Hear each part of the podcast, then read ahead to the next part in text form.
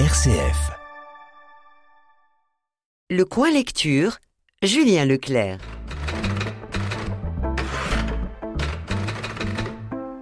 Aujourd'hui, je vous parle de la bande dessinée de Timothée Le Boucher, 47 cordes. Imaginez-vous sur un petit bateau, au milieu d'une mer autour de laquelle aucune terre ne serait visible.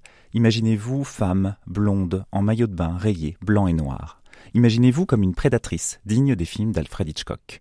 C'est ainsi que nous apparaît cette femme, pleine page, en plongée depuis le ciel, avec en amorce des mouettes, ces oiseaux dont les cris viennent tout de suite à l'esprit. Cette femme, symbiose de nombreux clichés féminins, est l'une des apparences d'une métamorphe tombée folle amoureuse d'Ambroise. Ambroise est harpiste et ne fait pas vraiment attention au défilé de femmes qui s'orchestrent autour de lui. Ambroise ne pense qu'à sa carrière, qu'à la musique, qu'aux 47 cordes de son instrument.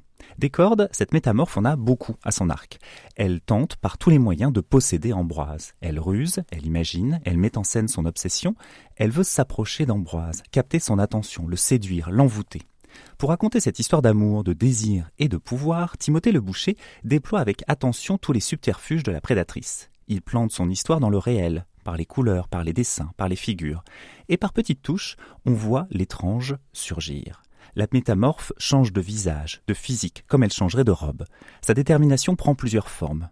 Précautionneusement, on voit les échecs d'abord, les réussites ensuite. Ambroise a l'air ailleurs, capté par la musique seulement.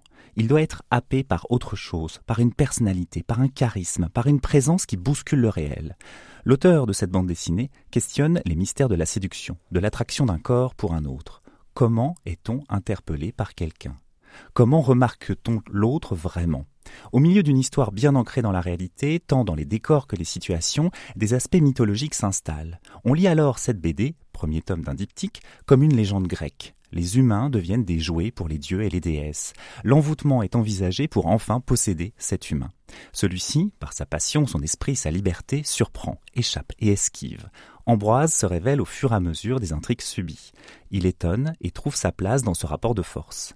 La conclusion de cette histoire arrivera dans le second tome de 47 cordes que je dois avouer attendre impatiemment. Je vous recommande donc très fortement 47 cordes, bande dessinée de Timothée Le Boucher, publiée par Glénat au prix de 25 euros.